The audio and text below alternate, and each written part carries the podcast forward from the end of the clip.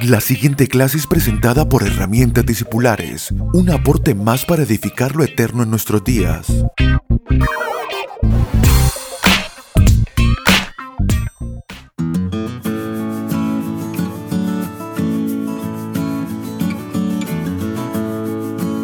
Saludos amados, bienvenidos a nuestra clase número 91 de Herramientas Discipulares para nosotros es un privilegio poder servirles junto a un equipo de personas que se encargan de todo el trabajo de comunicaciones, ediciones.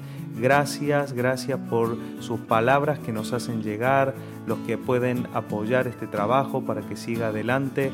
Gracias, gracias, es un privilegio para nosotros poder eh, trabajar en esto y que realmente sea una colaboración.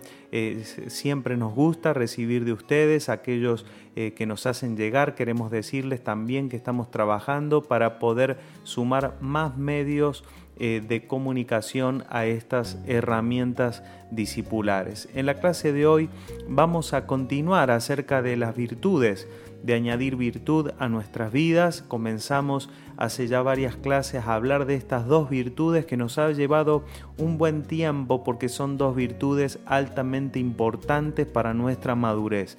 Es importante que aunque dejemos y aunque pasen las clases discipulares con los temas, repasemos, leamos, estudiemos, meditemos en aquellas virtudes no solamente eh, eh, que creemos que son importantes, sino además descubrir cuáles de ellas son necesarias trabajar más en nuestras vidas. Cada uno eh, irá encontrando que algunas virtudes ya se han desarrollado en sus vidas y otras que no se han desarrollado.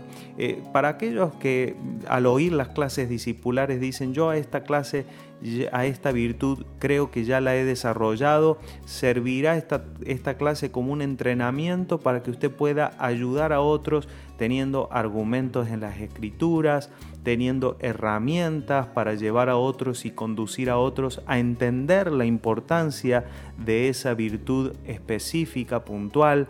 Saben que están los materiales en la página de herramientasdiscipulares.com. Ahí las pueden encontrar eh, para que usted pueda también trabajar en personas, en sus hijos, en la familia o en alguien asignado eh, o, sencillamente entrenarse para colaborar con la madurez de otros. Y para aquellos que dicen, sí, yo esta virtud no he tomado nunca el tiempo para desarrollarla. Entonces, de esa manera lo que tenemos que hacer es quedarnos allí en, qué sentido, en trabajarlas hasta ver el fruto, porque no tiene ningún sentido oír una clase discipular y, simplemente meditar en eso, pero no trabajarlo.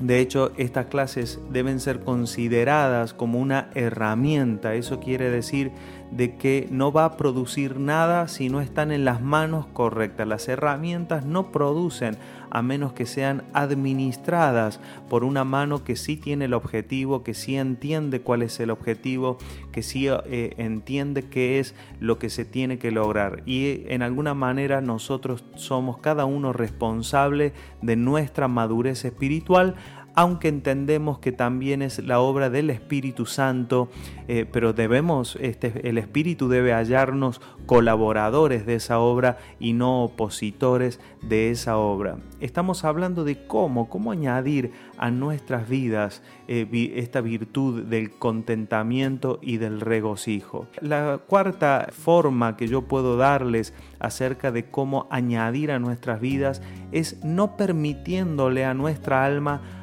angustiarse por ansiedades de posibilidades futuras. Es decir, para comenzar a trabajar en añadir el contentamiento y el regocijo que deberá darse frente a toda circunstancia y frente a toda situación, el alma puede gozarse cuando es por la obra del Espíritu. De hecho, para aquel que no tiene vida espiritual, no encontrará fuentes de un verdadero regocijo, y un verdadero contentamiento eh, eh, si, si no la obtiene del exterior, es decir, deberá encontrar excusas externas para poder gozarse, y si no lo hará solamente de una manera aparente y superficial, es decir, en lo físico, pero nosotros estamos buscando un contentamiento y un regocijo que se expresan en nuestras almas, revestidas nuestras almas de estas virtudes, y que también se expresarán en el cuerpo, pero no es solo el cuerpo porque no es falsedad. Revestir el alma no es falsedad, todo lo contrario. Cuando el alma se reviste de la naturaleza de Cristo, recién allí estará expresando algo verdadero, es decir, toda tristeza, toda amargura en un hijo de Dios es una falsedad y es una apariencia equivocada nuestra única apariencia acertada y que realmente es verdadera es expresar a Cristo a través de la madurez espiritual. Puedo decirle que no le permita a su alma eh, eh, angustiarse por cosas que no han sucedido. Es una manera, es una forma.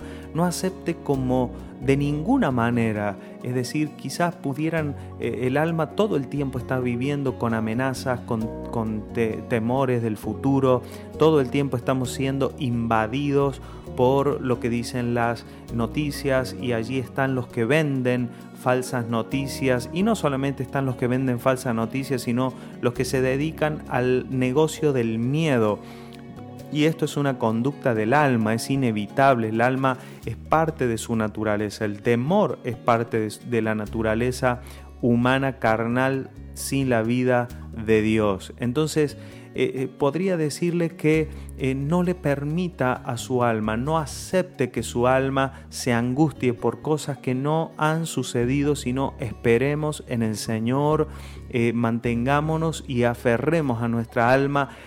Es por eso que no por cualquier cosa el apóstol Pablo dijo, sea que vivamos o que muramos, somos de Él. Y también dice, ni la vida ni la muerte nos separarán de su amor que es en Cristo Jesús.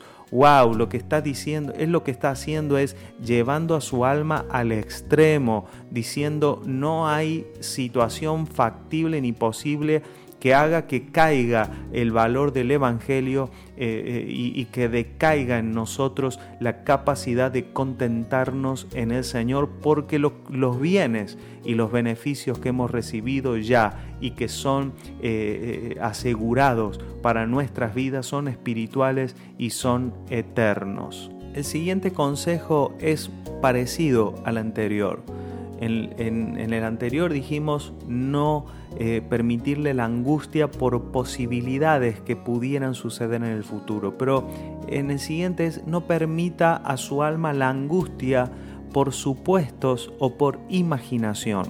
Eh, a veces cuando eh, nos encontramos con alguna situación, y de hecho me encuentro todo el tiempo con este tipo de circunstancias en, la consejería pastoral, cuando las personas eh, comienzan a relatar las angustias que viven y las tristezas, hablando de personas, hablando de circunstancias y comienzan a mezclarse los hechos verídicos, los hechos irrefutables con los supuestos, los supuestos de, por ejemplo, eh, lo que piensan las personas, las intenciones por las cuales la hicieron. wow, eh, eso es una fuente de supuestos y de imaginación que siempre traen tristeza y eso nos aleja de la madurez. Es por eso que siempre cuando yo hablo con las personas y les digo, ¿por qué pensás que eso es así? Si eso, eso es un supuesto, esto no, no estamos seguros, no, no, lo, no lo valoremos, directamente desechemos eso, pensemos lo mejor. Y las personas muchas veces se enojan, no, pero es que yo estoy seguro que eso es así, porque a veces la tristeza para poder permanecer necesita una plataforma de la cual sostenerse. Siempre digo que las tinieblas están en vía de extinción y solamente encuentran en ciertas estructuras un lugar donde protegerse. Y en este caso los supuestos o la imaginación son estructuras que defienden a las tinieblas, las guardan. Eh, entonces, wow, eh, se asombraría usted si pidiéramos al Espíritu Santo, Señor, muéstrame la cantidad de supuestos y de imaginación que opera en mí usted se daría cuenta que es tremendo cómo el alma edifica supuestos e imaginación y son una fuente de angustia porque siempre la ignorancia protegerá a las tinieblas. Cuando la ignorancia es quitada, las tinieblas no le quedan otra opción que huir, porque cuando la luz viene, la luz no pelea con las tinieblas, sino que la luz se impone sobre las tinieblas. Es por eso que este consejo es muy importante, es no permitir. Y cuando usted está hablando con una persona, entrene su discernimiento, que será de hecho la próxima eh, eh, clase que vamos a, la el próximo tema de, de virtudes que vamos a trabajar. Es decir, entrenemos nuestros sentidos cuando estemos hablando con personas, sepamos clasificar qué cosas pertenecen a los hechos y qué cosas pertenecen a los supuestos o a la imaginación humana. De hecho, las escrituras muestran muchas veces cuán difícil es entender las intenciones del corazón humano. Y, de hecho nosotros todo el tiempo estamos suponiendo las intenciones de las personas y eso es un error y mucho más cuando eso nos produce tristeza o amargura. Por lo tanto, no se lo permita a su alma que muchas veces como un niño va a aquellas cosas que no le hacen bien y sin embargo no sabe administrarlas. Pero usted por el Espíritu tiene al Espíritu de Dios y puede trabajar en esta realidad. Un fuerte abrazo y hasta nuestra próxima clase. Chau, chau.